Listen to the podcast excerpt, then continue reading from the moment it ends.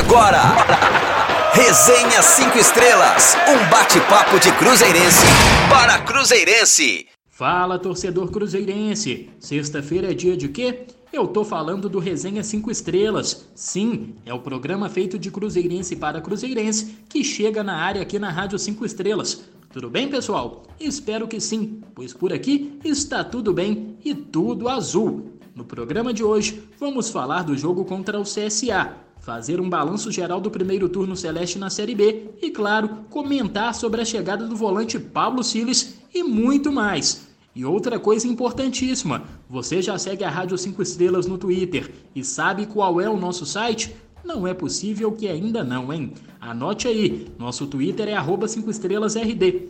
Já o site, rádio5estrelas.com. Aproveite e vá até a loja de aplicativos do seu celular e baixe agora o aplicativo da Rádio 5 Estrelas. O app oficial da rádio está disponível no Google Play e também na Apple Store. Lá estão todas as edições do Resenha, boletins do Cruzeiro, músicas e muitas outras atrações. Detalhe: o Resenha 5 Estrelas está disponível também no Spotify, Apple Podcasts e Google Podcasts. Bom, e quem é que vai estar comigo aqui hoje dividindo a mesa? Claro, Lucas Uti e João Castro. Tudo bem com vocês, meus amigos? Boa noite, Matheus. Boa noite, Lucas. Boa noite, amigo ouvinte. Boa noite, amigo ouvinte. Sejam bem-vindos a mais um Resenha 5 Estrelas aqui na sua Rádio 5 Estrelas. Programa onde a gente para, pensa, reflete com tudo que acontece no maior clube de Minas Gerais, o Cruzeiro Esporte Clube. E hoje vamos falar sobre, né, claro, o empate do Cruzeiro contra o CSA no meio dessa semana e a preparação para o confronto contra o Bahia. O Cruzeiro vai buscando aí seguir marcha firme rumo ao acesso, rumo também à conquista da Série B, manteve a vantagem na rodada, né? Os adversários mais próximos também não conseguiram vencer. Então a gente vai falar sobre isso e muito mais no programa de hoje, como sempre, muito especial e claro, porque conta com a sua audiência, você, amigo ouvinte, você, amigo ouvinte, que dá sentido ao nosso papo, dá sentido ao nosso programa e faz esse espaço ser cada vez mais consolidado como um espaço da voz do torcedor cruzeirense. Então vem com a gente e vamos lá para mais um programa, né? A gente tem essa mesa já formada e vamos lá que o papo tá muito legal. Fala Matheus, fala João. Tamo de volta pro Resenha 5 Estrelas, mais um resenha aqui na Rádio 5 Estrelas pra gente conversar sobre o Cruzeiro, falar sobre essa campanha é, nesse ano, tem muita coisa pra gente conversar, então bora pra cima, bora de resenha. Então vamos ao apito inicial no Resenha 5 Estrelas, bora lá! O Cruzeiro visitou o CSA na noite da última quarta-feira, jogo válido pela 19ª rodada do Campeonato Brasileiro da Série B. O placar do duelo, disputado no Rei Pelé em Maceió, ficou em 1 a 1, em um jogo com Cruzeiro bastante modificado e também com polêmicas de arbitragem. O gol 5 estrelas foi anotado por Luvanor aos 14 minutos do primeiro tempo. O atacante aproveitou bola pipocando na área para de cabeça balançar as redes. Lucas Barcelos empatou para o CSA logo aos dois minutos da etapa final. Com o resultado, o Cruzeiro segue isolado na primeira posição da tabela com 42 pontos conquistados em 57 possíveis nos 19 jogos disputados até aqui.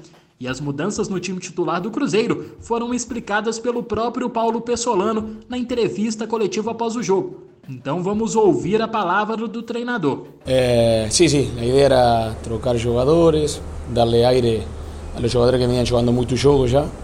Y, y, la verdad que lo que lo que jugaron lo hicieron muy bien, muy contento porque venían sin jugar mucho, mucho tiempo y, y todo lo que jugaron lo hicieron muy bien. Eh, después en un juego por momentos fuimos superiores, por momentos eh, el rival fue superior, fue un juego parejo, así que, nada, tranquilo, sumamos un punto, sabemos que, que Cruzeiro necesita sumar de a tres en todos los campos, y sabemos que ahora no va a ser fácil eh, y más ahora esta segunda parte va a ser juego muy duro para todos. Eh, muchos están jugando rebaixamento, outros estão jogando ascenso, assim que vai ser uma segunda parte muito dura. Pois é, João. Cruzeiro enfrentando o CSA fora de casa. Um jogo bastante esperado pela torcida em razão de um certo tabu da Raposa diante do adversário nos últimos três anos.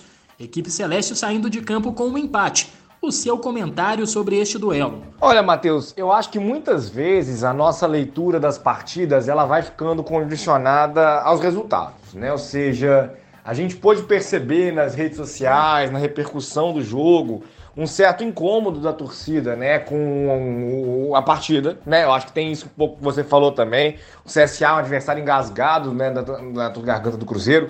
É um adversário que acompanha o Cruzeiro, né, nesse, nesse processo de reformulação, de crise né, institucional desde 2019, então marcou o descenso do Cruzeiro em 2019, marcou né, as campanhas frustrantes de 2020, 2021, então seria ali uma partida para espiar né, determinados fantasmas, né, exorcizar, melhor dizendo, determinados fantasmas, e veio uma frustração com esse empate. Né, eu acho que o Cruzeiro não fez uma partida necessariamente ruim, é, a gente pode fazer uma leitura do turno, né? O Cruzeiro não marcou mais de uma vez fora de casa é, contra a maior parte dos adversários, né? Só a Chapecoense na vitória sobre dois, com 2 a 0 que o Cruzeiro conseguiu marcar dois gols. Foram muitas vitórias por 1 a 0 né? Jogando fora de Belo Horizonte. Então o Cruzeiro consegue vencer um pouco também na sua sustentação é, defensiva. E acho que contra o CSA, né, o Luvanor fez talvez uma das suas melhores partidas, se não a melhor partida com a camisa do Cruzeiro. Ele esteve perto de marcar uh, né, o segundo gol do Cruzeiro, de conseguir ajudar o Cruzeiro a ampliar sua vantagem. Marcou o primeiro, né? Bom que se diga também. Mas o time conseguiu ter seus momentos de domínio. Né, acabou sofrendo o gol de empate ali num dos momentos ali que o CSA conseguiu equilibrar um pouco as ações, mas eu gostei do que eu vi. Né? A gente precisa reconhecer os limites desse time, reconhecer que muitas vitórias são construídas com dificuldade e que muitas vezes, né, é isso, o empate vai sair, o time não vai dar conta de reagir. Não foi uma atuação necessariamente frustrante. Acho que o resultado foi um pouquinho mais frustrante que isso, mas eu acho que o Cruzeiro conseguiu demonstrar que continua sendo um time difícil de ser batido jogando fora de casa e que vai caminhando ali, agora com o aproveitamento que precisa para subir, né, sem crise, o Cruzeiro vai tocando o caminho rumo ao acesso. E como tem sido palco de discussões em inúmeros jogos aqui no Brasil nos últimos tempos, a arbitragem mais uma vez se destacou negativamente, né? Tivemos uma falta duríssima no Rômulo ainda no primeiro tempo, passível inclusive de cartão vermelho, porém que ficou só no amarelo, além de um pênalti não marcado em cima do Luvanor na origem do lance do gol do CSA. Decisiva as decisões da arbitragem dentro e fora de campo, considerando o VAR para este resultado da Raposa? É, eu acho que foram importantes sim, Matheus. Né? Eu acho que a gente vai vendo o tempo passar, vai revendo as imagens, não sei o quê, vai conseguindo avaliar algumas coisas. É, e pode discutir, assim, em termos de quando há uma intervenção ou a ausência de intervenção do VAR, o quão absurda né, foi aquela passagem, aquela decisão de se, de se ausentar em determinado momento. Eu acho que a expulsão né, ela, foi, foi, um erro muito, né, muito grande do VAR. Né? A gente tem o Romulo depois posta a foto né, das, das marcas né, na canela dele, daquela entrada. Foi uma entrada muito forte, muito perigosa, pé elevado. É, eu acho que né, aquela expulsão é muito pouco questionável. Né? A gente sabe que tem uma orientação para que o VAR ah, é, dê preferência à marcação de campo, né? Ou seja, que ele não, que não intervém a cada momento, a cada situação de jogo. É, se então o árbitro não viu vermelho e ali há uma margem para interpretação, a ideia não chamar, mas ali era, acho que é difícil caber uma interpretação de que a segurança física do Rômulo não foi colocada em risco por aquela entrada. Então, para mim, foi um erro importante, grave do VAR, não marcar a expulsão.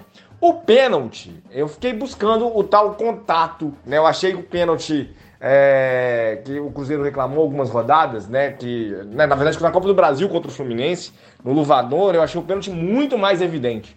E a gente lembra né, que naquela ocasião a, a, né, o Paulo César Oliveira falou que não era pênalti, né? E nessa vez, né, a gente teve a Janete dos Anjos falando que foi pênalti, né? A gente vai vendo que é uma questão um pouco de critério e tal, mas eu acho que ali no pênalti é um lance um pouquinho mais discutível.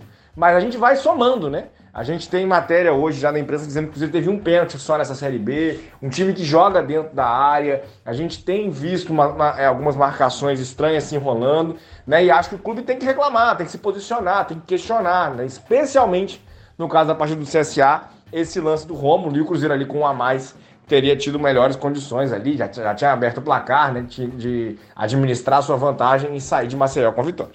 Agora, Lucas, chega mais, hein? Precisamos destacar também o fato do técnico Paulo Pessolano ter escalado uma equipe bastante modificada, né?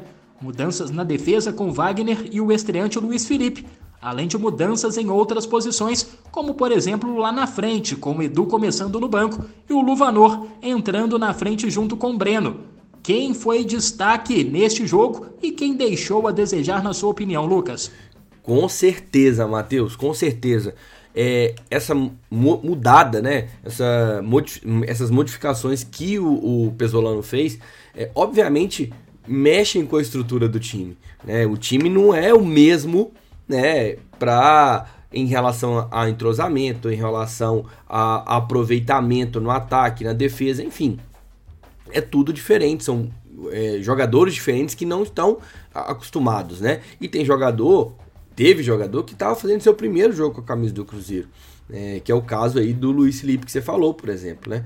É, o, o, Wagner já jogou, mas né, também tem pouco, pouco número de jogos ainda com a camisa do Cruzeiro, né? É, um menino, um jovem, né, no ataque, o Breno, um menino promissor também da base, mas enfim, é muito novo ainda. Então essa essa, essa questão é, de ter uma equipe mesclada, né, ou uma equipe é, muito modificada, ela com certeza é, impacta aí diretamente é, no resultado. Essa foi uma das questões assim que, na minha opinião, é, trouxeram realmente essa dificuldade do Cruzeiro. Agora, a gente for ver o destaque né, do time, eu gostei muito do Luvanor, obviamente. Se fosse escolher um, o, o Luvanor ele foi o melhor do time, criou mais oportunidades, né? É, foi o jogador que mais finalizou com a camisa do Cruzeiro.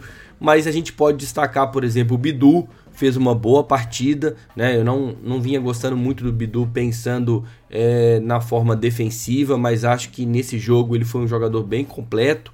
Gostei bastante é, do jogo do Rômulo, né? Acho que no segundo tempo ele se destacou mais, mas de maneira geral ele fez uma boa partida.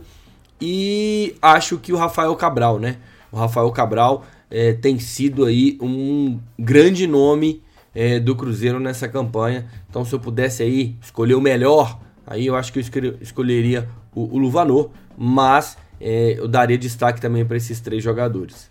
Pois é, e o zagueiro Luiz Felipe fez sua estreia com a camisa do Cruzeiro neste jogo contra o CSA, e ele falou sobre a oportunidade dada pelo técnico Paulo Pessolano, além de analisar alguns pontos importantes sobre a partida. Então fala aí, Luiz Felipe. Primeiro tempo, um jogo muito pegado, a gente conseguiu abrir o placar. O segundo tempo pesou um pouco na perna, eu confesso. A gente meio que desligou ali na hora que a gente pediu pênalti, tomamos um gol de empate. Mas é isso, agora é focar o jogo, contra o jogo contra o Bahia, que é uma briga direta, né? Buscar o três pontos dentro de casa. Olha, a gente sabia que é um jogo difícil aqui, a torcida deles é muito forte, eles também são fortes dentro da casa deles. A gente arrancou um resultado não ruim, a gente podia ter saído por três pontos, mas um ponto fora de casa não é nada mal. Agora é trabalhar, focar nessa semana, recuperar bem, a gente ir com tudo com o cabuloso lá, com o torcedor nos apoiando. Ó Lucas, volta você, garoto. Considerando por ter entrado em campo com uma equipe mista e também por ser um jogo fora de casa, esse pontinho conquistado lá em Maceió ficou com gostinho de vitória ou foi um sabor de derrota? Cara, então é, é, é isso, né? É, é uma, uma questão que a gente precisa de avaliar, né? Ah, quando a gente tá numa sequência muito grande de vitórias, né? Numa campanha muito positiva, a gente tem a tendência, né? A focar somente no que é, se, se, é vitória ou não, se é goleada, sabe? É, e, e, eu acho que a gente não pode fazer isso. Né? A gente tem que saber valorizar muito o caminho que a gente está traçando, a campanha que a gente está fazendo, as dificuldades do campeonato, né? o que a gente já passou, né? enfim. Eu não acho de forma alguma que a gente pode pensar que esse foi um resultado é, com sabor de derrota, sabe? Se a gente analisar bem, né? O Cruzeiro foi. É, é, como torcedor, eu posso falar, né? O Cruzeiro vem sendo insistentemente prejudicado pela arbitragem, né? Na língua do torcedor, o Cruzeiro vem sendo roubado realmente é, pelos árbitros e, e, isso é muito, isso prejudica demais, não só é, o aproveitamento do time, obviamente, mas também a parte emocional, né? É, então essa questão é, é muito difícil, assim. É, acho que se a gente fosse olhar é, a, a, questão de resultados, o Cruzeiro empata fora de casa, né? e vem de uma vitória dentro de casa. Então, a cada duas rodadas, se a gente conseguir é, pontuar, fazer quatro pontos, tá ótimo, cara.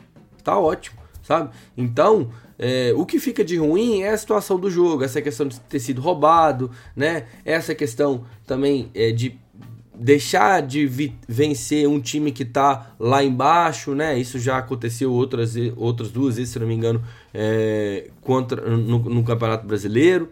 Então essas questões contam contra.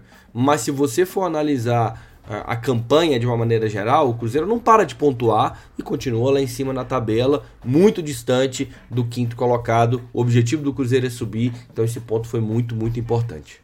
Ô João, voltando a bola para você. E uma pena, né? Uma pena a situação do Rafa Silva, né? Ele que recentemente ficou um tempo parado por lesão, voltou e viria de titular, mas precisou ser substituído ainda no aquecimento. Não, tem sido sim, né? Ele tem, é, o Rafael conseguiu fazer boas partidas, né? Conseguiu marcar gols, enfim. Vem sendo um jogador importante nos momentos que está em campo e tem tido essa dificuldade física, né? De poder ajudar com mais regularidade. E aí foi, foi frustrante, né? A gente é, saber ali em Maceió, já no trabalho de campo, né, ele estar tá relacionado para a partida, começar jogando e acabar cortado ali com atividade de aquecimento. Né? O Cruzeiro vai buscando também um pouco encontrar algumas soluções no elenco. Né? A gente teve o Breno jogando, a gente vai ter agora o Bruno Rodrigues podendo estrear, a gente vai tendo também a, a, a, né, as opções da diretoria, o Pesolano vai, né, as contratações da diretoria, as opções do Pesolano vão mudando também, elas vão se reacomodando a situação. Né? A gente mantém, claro, o Rafa Silva no elenco, vai trabalhando pela recuperação dele, torcendo para que seja mais breve possível, mas a competição não para, né? Tem jogo já esse final de semana, né? nesse sábado, então o Cruzeiro precisa ir seguindo. E aí eu acho que é, até para permanência dele pra, né, pra, na, na, próxima temporada, a gente poder imaginar o quanto que ele vai poder contribuir ativamente na sequência da né, do Cruzeiro, um eventual retorno para a Série A, vai ficando difícil fazer uma avaliação concreta né, do potencial dele técnico, uma vez que os limites físicos estão ficando muito evidentes, né? Mas a gente torce para que seja também uma situação provisória. Gente, né, ele chegou já em dificuldades físicas da China, então precisando aí de um tempo para que o departamento médico consiga recuperar ele colocar nas melhores condições clínicas possíveis, porque é um jogador que pode ajudar muito esse ano ainda e que pode, né, né nessa perspectiva aí, tentar também cravar uma vaga para o elenco no próximo ano. Enquanto isso, o Pesolano e a diretoria estão buscando sim encontrar novas saídas, novas soluções para que o Cruzeiro não perca o ritmo, não perca desempenho e possa encontrar, né, ao lado, né, seja com o Breno, seja agora com o Bruno Rodrigues, uma parceria um pouquinho melhor ali, né, ou estratégias para que uh, o, o Pesolano tem ali jogadores para jogarem juntos com o Edu, com o Vanor, né, e formar um ataque importante que garanta as vitórias para o Cruzeiro. E o técnico Paulo Pessolano falou ainda sobre a sua expulsão no primeiro tempo. Ele considera que errou no excesso de reclamações. Então fala aí, professor. Não, eu, a ver, eu errei, né? Na verdade, o treinador também é um ser humano, né? E muitos jogos, muito cargado na cabeça também queriendo que los jugadores mejoren, todos los detalles fuera del campo. Entonces a veces comete error, yo cometí otro error, mas cuando vuelte no va a volver a acontecer más, ya se lo prometí a los jugadores que es lo más importante. Eles y Cruzeiro también me necesita dentro del campo, entonces no va a volver a ocurrir, me tengo que acostumbrar. Y no estoy acostumbrado a esto, ¿eh? La verdad, capaz que Brasil está acostumbrado a lo que acontece dentro del campo, yo no. Entonces es difícil, Eso, me tengo que intentar acostumbrar rápido. ¿Sí? Este, así que nada, no, no quiero hablar otra cosa porque se ve todo en la televisión. ¿eh? Eh, y está aconteciendo seguido con Cruzeiro. No sé si está muy arriba y no quieren que vaya embora, no, no sei o que está acontecendo, então não quero falar disso. E aí, João, a bola está contigo de novo. Nessa quinta-feira, muita gente foi às redes sociais para analisar essa expulsão do técnico Paulo Pessolano. Uns considerando que foi injusta, outros falando que foi justa pelo fato do treinador ter se excedido nas reclamações. E aí? É, a gente já tem o relato da súmula, né? E aí a arbitragem deixa claro, né, que a, o entendimento é de que houve ali, né, um excesso, né, inclusive nas palavras, né, que o, o Pesolano teria ali ameaçado se acertar com o juiz depois do jogo, alguma coisa nesse sentido. É, o que me chamou a atenção na hora, que eu fiquei pensando que poderia ser a razão, né? Porque a gente já vê quando o Pesolano alcança o árbitro, né? O Pesolano de fato ele se exalta, inclusive tocando né, no árbitro, o árbitro já está com o cartão vermelho levantado. Então ele é expulso antes de ir para né, atitude física. Ele é expulso pelo que ele falou. Mas eu estava vendo o jogo eu fiquei pensando assim: ah, ele já tinha dado o amarelo, e aí ele expulsa o Pesolano, porque o Pesolano passa da área técnica, né? Para se aproximar dele, que isso é, uma, isso é um motivo passível de cartão amarelo. Mas não foi isso, né? Inclusive porque ele recebe o primeiro amarelo, depois recebe o vermelho direto. Né? Então ele teria de fato é, se excedido além do que a arbitragem julga conveniente ou, ou julga possível em uma partida de futebol, né? em, uma reclamação. Eu acho que né, tem se feito a comparação né, com o momento que o jogador do CSA também toca na arbitragem e aí o juiz não tem o mesmo critério, mas eu acho que é uma diferença assim entre o que o treinador pode fazer, entre aquilo que uma arbitragem né, negocia em termos de reclamação com o treinador e negocia com uh, é, um, um, atleta, né, um jogador. Mas eu acho que o Pesolano tem sim ficado muito visado, né? Eu acho que é, tem, jogador, tem, tem treinador de outro, né, com outro perfil que dificilmente faz esse tipo de queixa mais incisiva, mas a gente vê treinadores que têm essa característica e que não sofrem as advertências que o Pesolano tem sofrido. Eu acho que né, é um processo, né, seja de conversar, né, a diretoria conversar com o Pesolano, tentar entender um pouco isso, né, por que, que, né, o que ele pode fazer para transformar esse tipo de situação, para que ela não venha a acontecer de forma recorrente, mas também é a função da diretoria capturar imagens de outros treinadores, né, fazendo movimentos parecidos, fazendo situações parecidas, especialmente com os mesmos hábitos, se for possível, e encaminhar para a CBS. Olha, o que está acontecendo aqui? O critério está sendo igual para todo mundo, porque de fato, né, eu acho que o Pesolano não tem razão né, em muitos desses momentos, mas acho que tem rolado sim um excesso né, nas punições a ele, em alguns momentos pelo menos. Beleza, João. Passado este duelo contra o CSA, o último do primeiro turno da Série B, o Cruzeiro agora vira a chave para iniciar a disputa da etapa final do torneio nacional rumo à primeira divisão do Campeonato Brasileiro. Disputando a Série B pela terceira vez consecutiva, o Cruzeiro marcou presença na parte de cima da tabela durante todo o campeonato, se sagrando no fim campeão simbólico deste primeiro turno, fechando com 42 pontos conquistados em 19 jogos. Pois é, Lucas, Cruzeiro conquistando o título simbólico no primeiro turno, fazendo bonito na maioria dos jogos, encantando a nação azul. O que você achou deste primeiro turno da Raposa de uma maneira geral? Ah, o primeiro turno impressionante, né, cara? Primeiro turno muito, muito bom, excelente, não tem outra coisa para falar, né? É... A não ser elogiar né, esse grupo do Cruzeiro, grupo de jogadores, comissão técnica e diretoria também. Essa campanha do Cruzeiro é uma campanha histórica, vai estar tá aí entre as maiores campanhas, se continuar assim, obviamente, né? Mas vai estar tá aí entre as maiores campanhas é, do, do Campeonato Brasileiro da Série B. Então é uma campanha excelente, uma campanha muito boa. E é, de maneira geral, assim, eu gostaria de destacar muito o comprometimento dos jogadores, sabe?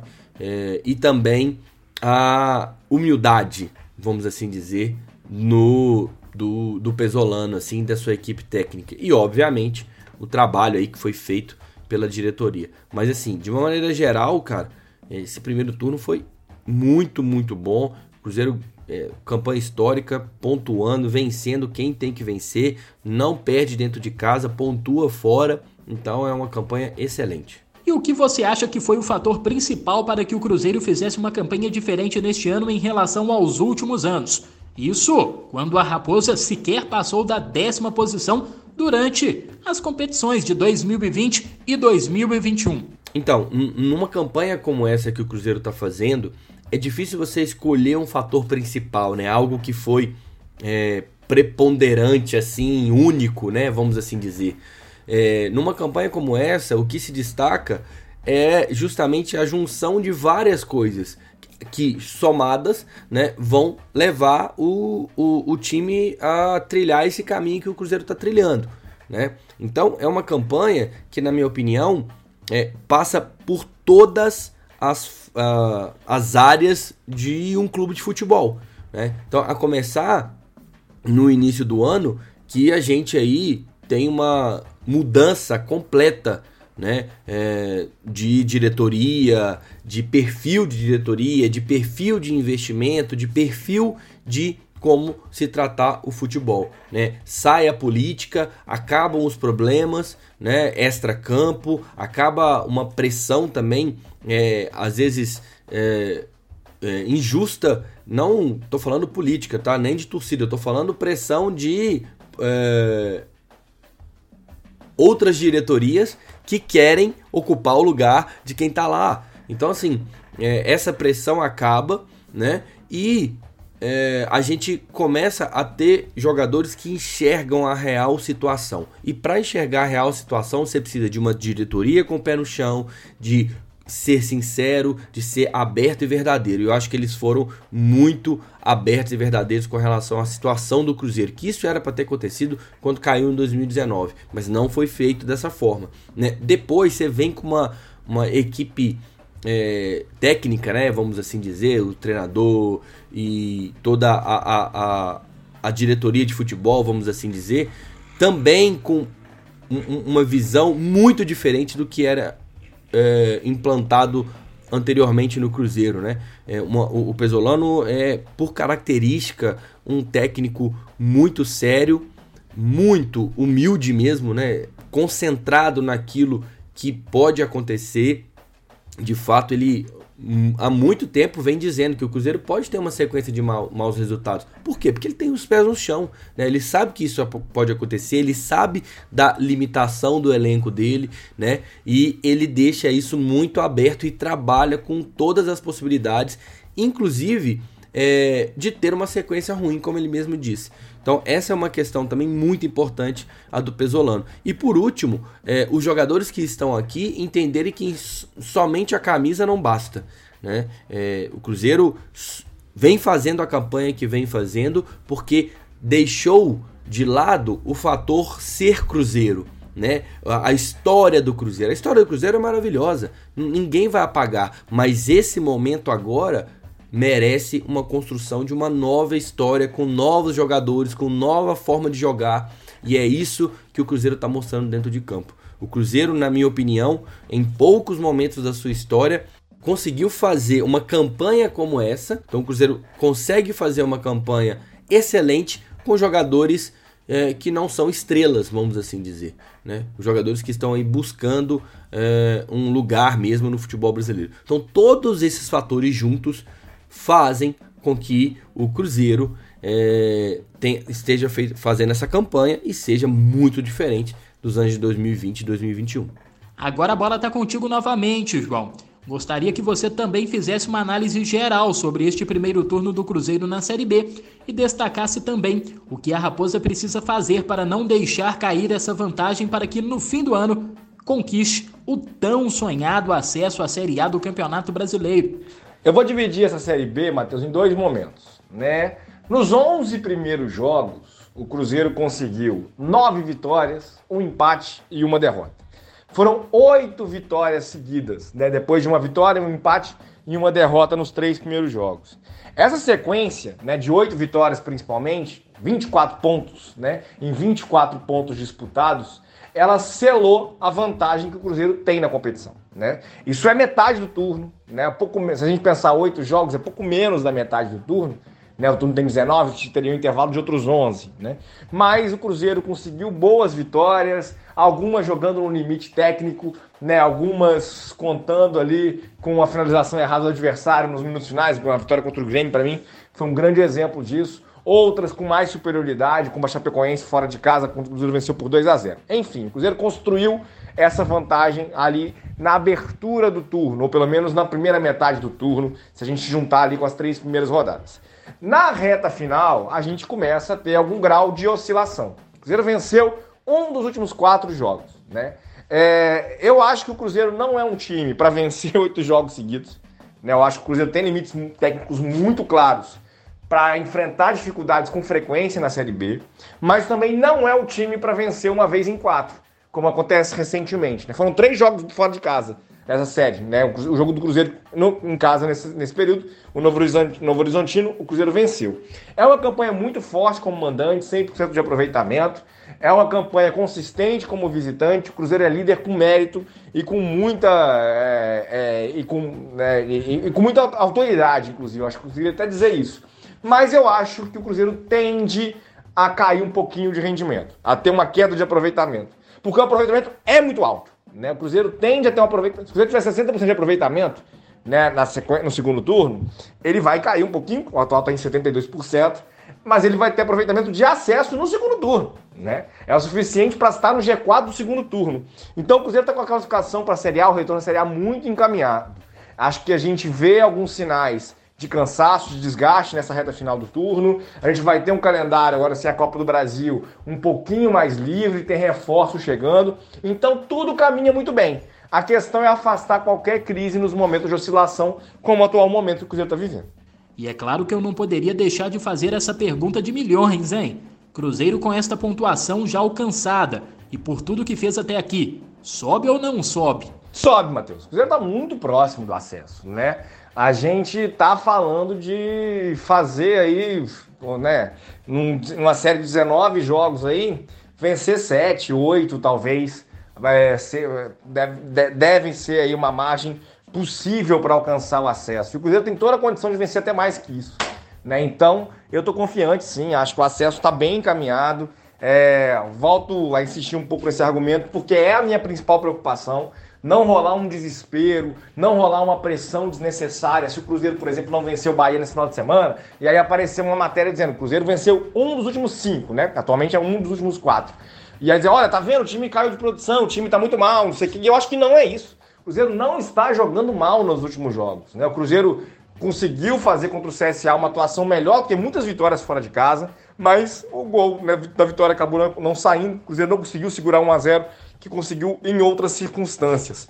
Contra o Ituano, o Cruzeiro deu mole, né? Fez 1 a 0 tinha um jogador a mais, acabou sofrendo ali o gol de empate. Talvez seja a pior atuação aí dessa série. Contra o Guarani também ali, né? Foi um jogo meio modorrento e tal. O Cruzeiro não conseguiu fazer muita coisa, mas ficou ali no empate. E contra o, o, o Novo Horizontino em casa, Cruzeiro teve muitas dificuldades, né? Então o time tem limites muito claros. Eu acho que isso pode assustar o torcedor em alguns momentos, quando a série de resultados for uma série meio negativa, igual a série atual. Mas não tem razão para isso, porque a vantagem é muito sólida. Né? Se alguém, eventualmente, no segundo turno, é, engrenar uma série como a que o Cruzeiro conseguiu, e aí o Botafogo conseguiu no ano passado, uma idêntica, por exemplo, e aí chegar junto do Cruzeiro, disputar o título, a distância para o terceiro vai importar muito, a distância para o quarto vai importar muito, a distância para o quinto vai importar muito. O Cruzeiro precisa né, ficar na frente de 16 times nessa Série B. Né? O Cruzeiro pode é, ficar atrás de outros três, não tem problema nenhum, né? Desde que fique aí em pelo menos quarto lugar. Então tá tudo muito encaminhado e acho que sobe, né? Respondendo essa pergunta, sobe até com certa tranquilidade, se afastar aí qualquer dificuldade que possa aparecer nos momentos mais, né, mais complicados e de queda de desempenho. Fato é que o Cruzeiro tem se movimentado bastante e buscado se reforçar para este segundo turno do Campeonato Brasileiro da Série B. Nesta semana, a Raposa anunciou a chegada do uruguaio Pablo Siles, que é volante. Com 25 anos, Pablo Siles foi emprestado pelo Atlético Paranaense até o fim desta temporada e promete reforçar o elenco celeste no principal objetivo do clube neste ano. Pablo Siles se destacou no Vitória da Bahia e chamou a atenção do Atlético Paranaense em 2021. Foi contratado em novembro do último ano e oscilou entre a titularidade e o banco de reservas. Este ano, por exemplo, Pablo fez 18 jogos com a camisa da equipe de Curitiba, anotando um gol e contribuindo com uma assistência. E aí, João, Pablo Siles é uruguaio, assim como o professor Paulo Pessolano. Aproveitando o trocadilho, tem chances de ambos falarem a mesma língua neste elenco da Raposa?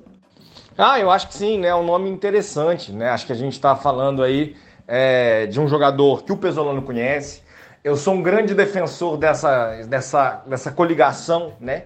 Entre comissão técnica, departamento de futebol, diretoria para poder contratar um jogador, né? Muita gente fica assim: "Ah, o jogador, o treinador passa, contrata um monte de bonde e depois ele vai embora". É claro que o treinador não tem que ter a voz absoluta numa contratação, mas ele tem que ter a voz de dizer: "Olha, então tô precisando de um volante com essa característica, esse perfil, é, conheço esse cara aqui, acho que pode ser e acho que né, é, o, o ele indica uma intervenção do Pesolano nesse sentido.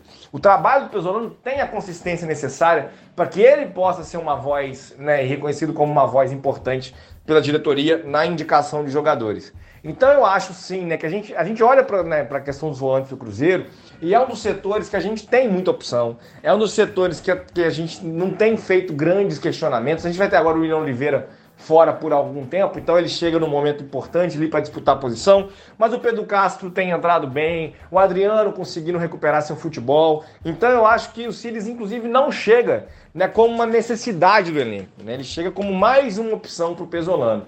E aí ele se destacando, vai conseguir, evidentemente, ali afirmar-se como titular. Então, se vão falar a mesma língua, acredito que sim, o churrasquinho uruguaio está garantido ali, pelo menos, né? Mas a condição dele assumir a titularidade, a condição dele conseguir assumir uma posição no elenco, está muito ligada também a se destacar numa posição que o Cruzeiro hoje não tem grandes problemas, hoje não tem dor de cabeça. Então, é mais uma opção para o Pesolano, é mais uma possibilidade dele reforçar o elenco e acho que chega num bom momento que o time está né, tá lidando com esse desgaste que a gente já vem falando e está precisando de reforços, precisando de mais pernas aí para poder manter o seu desempenho.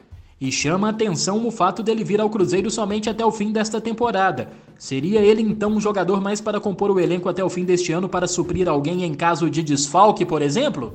É, esse movimento, né? A gente tem visto o Cruzeiro contratar jogadores ali com, nesse momento com contratos de pouca duração, empréstimos.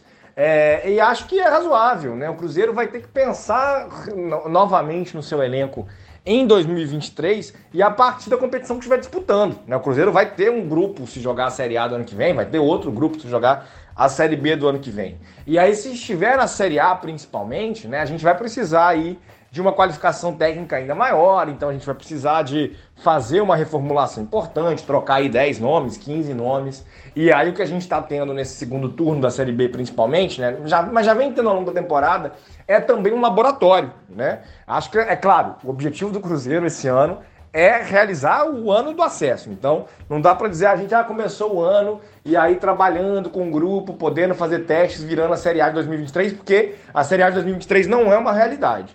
Mas não acho também que, que é um momento de fazer grandes contratos, né, e, e, e de se pressionar, a não ser que seja uma oportunidade muito grande, um jogador de de futuro muito promissor, né, que a gente pode encontrar isso. E não é o perfil de uma contratação como o Pablo Siles. Eu acho que ela chega sim, isso um pouco como no caminho que você disse, Matheus. Ele chega para ser uma opção de elenco, ele chega ali para poder também ser avaliado, disputar a posição e aí no final do ano, na hora de definir, por exemplo, os volantes que seguem na próxima temporada, ele vai estar tá ali, né, fazendo parte da reavaliação do Pesolano, do treinador que a gente tiver. Quero, desejo que seja o Pesolano mas, né, enfim, do trabalho que estiver sendo feito para 2023, e aí a gente pode reavaliar com mais calma, com um vínculo né, de menor prazo. Então, acho que é, uma, é um movimento nesse sentido, né, de dar opções imediatas ao Pesolano, que tem precisado disso para algumas funções, acho que para o volante nem é muito isso, mas ele consegue também. É, e o Pesolano né, usa jogadores de forma polivalente, então ele pode também dar outras opções ao Pesolano. E aí acho que é um, é um, é um movimento interessante. Né? E aí no final do ano a gente reavalia aí junto dos outros jogadores a possibilidade de permanência dele para 2023. Ainda aproveitando o gancho da pergunta ao João, o Pablo Siles deve enfrentar uma boa concorrência neste elenco titular, né, Lucas? É um volante mais de marcação no meio de campo, tem pegada. Pois é, Matheus. É, sobre o Pablo Siles, né? Eu confesso que eu não conhecia o jogador, é, sei muito pouca informação dele, vi ele jogando muito pouco é, na verdade quase nada. Então, assim, é difícil você avaliar, né, uma característica técnica do Pablo Siles assim, para dizer se ele vem para ser titular ou não. Mas o, o que eu acho é que sim, ele tem concorrência no meio campo, mas é, ele talvez, tá, com é, não muito esforço ele possa virar titular desse time principalmente com a saída do William Oliveira, né, que está aí machucado por tempo indeterminado. Então, o Pablo Siles vem aí como uma boa opção de marcação. A gente tem hoje o Felipe Machado jogando nessa posição, o Adriano também tentando ali. O Adriano fez um bom jogo contra o Novo Horizontino, né? Mas contra o CSA já não foi tão bem assim, né? O Felipe Machado é, vem oscilando, eu acho que ainda peca muito ainda nos passes, né? O Felipe Machado, por exemplo, teve uma, um lance contra o CSA que para mim é inadmissível acontecer. O último escanteio do jogo, né? Um escanteio que poderia dar uh, a vitória pro, pro, pro time e ele me bate o escanteio fechado por trás do gol sem ninguém tá sem, uh, com tanto de gente na área para cabecear a bola. Então assim, são questões que podem parecer muito bobas, mas são muito muito importantes para um jogador se tornar titular. Então eu acho que o Pablo Siles ele vem aí, né, com essa disputa, vem para disputar esse, essa vaga no meio-campo, mas eu acho que ele tem grandes chances de sim virar titular do Cruzeiro. Outro que também vai ter concorrência para conquistar o seu espaço no time titular é um velho conhecido da torcida cruzeirense. Velho conhecido de jogos defendendo a raposa, porque de idade ele ainda está bem novo, viu? Falo do atacante Stênio. O jovem de 19 anos retornou ao Cruzeiro depois de empréstimo ao Torino da Itália. Em conversa com a imprensa, ele afirmou que se sente bem mais preparado para honrar as cores do Cruzeiro nesta segunda passagem. Não é isso, Estênio? É, eu encarei essa oportunidade de jogar no futebol italiano como uma grande oportunidade. É uma cultura totalmente diferente da nossa, tanto cultura mesmo quanto cultura futeboli futebolística. É, acredito que eu tive uma boa passagem lá no futebol italiano, consegui fazer gols, dar assistência para gol, ter boas atuações em grandes jogos. E acredito que agora, nessa, nesse meu retorno para o Cruzeiro, eu volto mais maduro, é, na parte futebolística também, como pessoa. É, acredito que eu evolui muito, é, tanto parte física, parte técnica, parte tática. Acredito que agora estou ainda mais, mais preparado. É, eu acho que eu vim me preparando muito bem, é, tanto fisicamente, psicologicamente, para na hora que chegar a oportunidade eu estar tá bem preparado para aproveitar, é, estando bem fisicamente, bem tecnicamente e aproveitar a oportunidade da melhor maneira e conseguir abraçar. Está aí a palavra do garotinho Estênio. Ainda seguindo contigo, hein, Lucas? Stênio subiu de categoria ainda em 2020, quando o Cruzeiro passou um aperto muito grande com saída de jogadores e sem dinheiro para investir. Ele saiu ano passado, viveu uma experiência no futebol europeu e agora volta ao seu clube formador. Pode brilhar muito este menino ainda, né? Não, o Stênio tem tudo para brilhar, né? O Stênio, ele subiu precocemente, né? Ele não estava pronto para ser profissional do Cruzeiro, né? Muito menos diante da, daquela pressão que o Cruzeiro sofria e dentro daquele ambiente, né?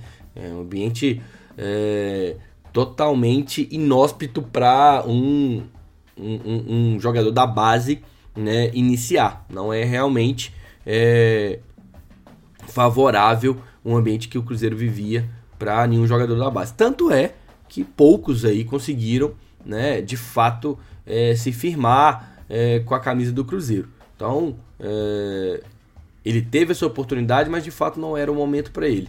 Acho sim que ele tem tudo para brilhar, por causa que é um menino que tem talento, né? Mas tem que evoluir muito ainda, né? Tem que melhorar nessa marcação, tem que melhorar, inclusive força, né? Objetividade, né? É, conclusão, enfim. São várias questões que o Stênio tinha aí. É um bom jogador, acho que vai ajudar muito o Cruzeiro, mas tem muito a crescer também. E o Stênio, inclusive, chegou a ser relacionado para o jogo contra o CSA na última quarta-feira, porém precisou ser desconvocado em razão de uma notificação da CBF. A CBF afirmou que o atleta precisava cumprir suspensão por causa do excesso de cartões amarelos obtidos ainda na Itália. Já tinha ouvido falar de algo assim, João? de um jogador precisar cumprir suspensão de outro campeonato completamente distinto do outro?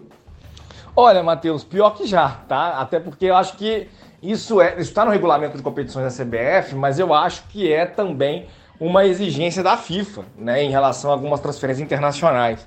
Eu não me lembro de jogador de, né, suspenso em competição de base, né, ter que cumprir punição em torneio profissional. Essa para mim foi a principal novidade. Mas o que eu acho que é mais importante né, de registrar nisso, né, é, é, claro que foi um prejuízo né, o Cruzeiro não poder contar com o Stênio na estreia, né, de, né, ali, na, na, ele poder fazer a sua reestreia contra o CSA, mas eu acho que uma coisa importante de se registrar que é o seguinte, a notificação ela tem que acontecer. Né? A gente tem uma história no futebol brasileiro de suspensões, de punições criadas pelo STJD, né? aquela história do Everton da Portuguesa em 2013, né? uma sessão que acontece na sexta-feira à noite. Os times já, já viajaram para o jogo de sábado, por exemplo. Ninguém é notificado, não existe um sistema de consulta né? como existe em ligas maiores. Então, a desorganização da CBF cria questões como a sua. Você já ouviu falar sobre isso? Eu não me lembro, por exemplo, de um jogador cumprido suspensão de base em torneio profissional. Lembro de mudar de federação e ter que cumprir uma punição. Isso eu consigo lembrar. Mas jogador de base, não. Mas imagina se o Cruzeiro escala o Estênio e aí a CBF depois, o STJD depois, ele fala, ih, o Cruzeiro não podia, não podia escalar esse jogador, não. A gente tinha que ter avisado o Cruzeiro. Ou aí, ah, mas o Cruzeiro tinha que ter consultado. Igual aquela, naquela ocasião da portuguesa. E aí abre muita margem para manipulação no futebol. Né? A hipótese grande de 2013 é de que a portuguesa agiu no erro de forma consciente. Mas o juiz tem que ter ali, né? O juiz de Cruzeiro e CSA, não, esse jogador aqui, eu tô notificado, ele tá no bid, mas ele não pode jogar. Então não deixar acontecer, porque é um desprestígio ao futebol. Dessa vez, pelo menos, a coisa aconteceu né, da forma correta, ou seja, o regulamento previa, o Stênio cumpriu a suspensão, ninguém vai ser prejudicado. Ah, claro, o Cruzeiro acabou prejudicado por não poder contar com o jogador, mas o Stênio já deve estar aí normalmente contra o Bahia e poder fazer a sua reestreia e tomara ajudar bastante o Cruzeiro esse ano. Tá certo, João. Mas sábado, agora às quatro da tarde, tem Cruzeiro e Bahia, diretamente do Mineirão.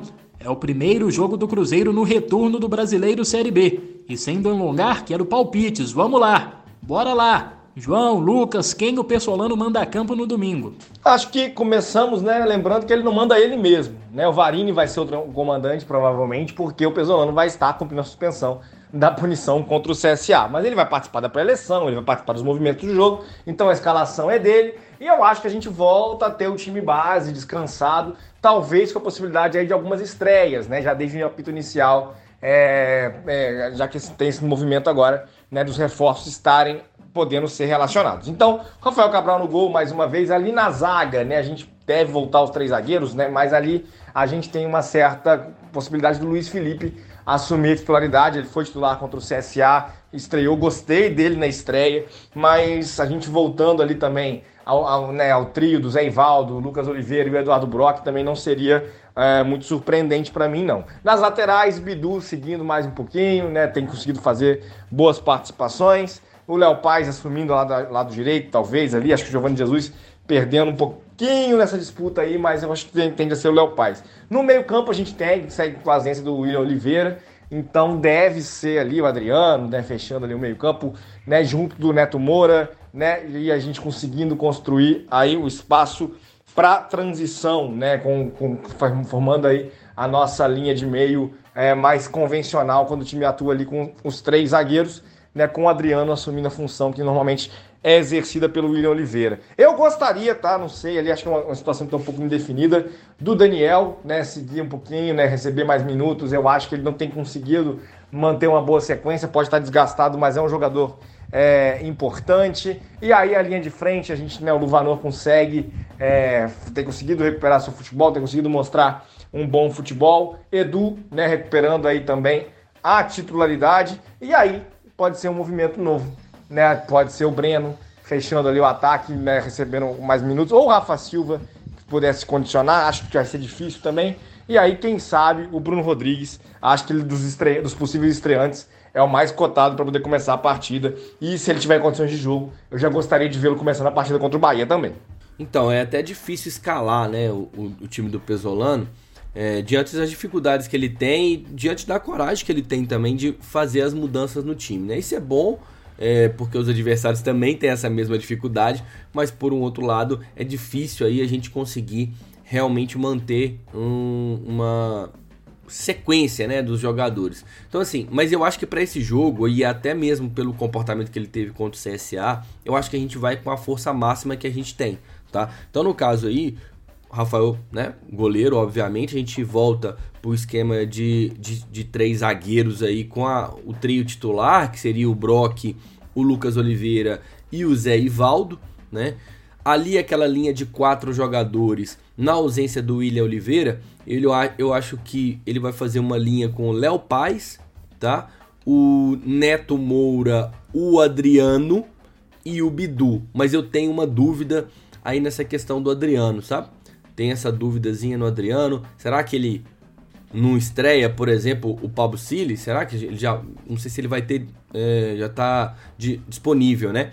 Mas será? Será que ele não coloca o Pedro Castro, que ele já tá tendo mais jogos? Mas eu vou arriscar aí que ele vai de Adriano, tá? E no ataque, eu acho que ele vai de Edu, acho que ele vai de Luvanor.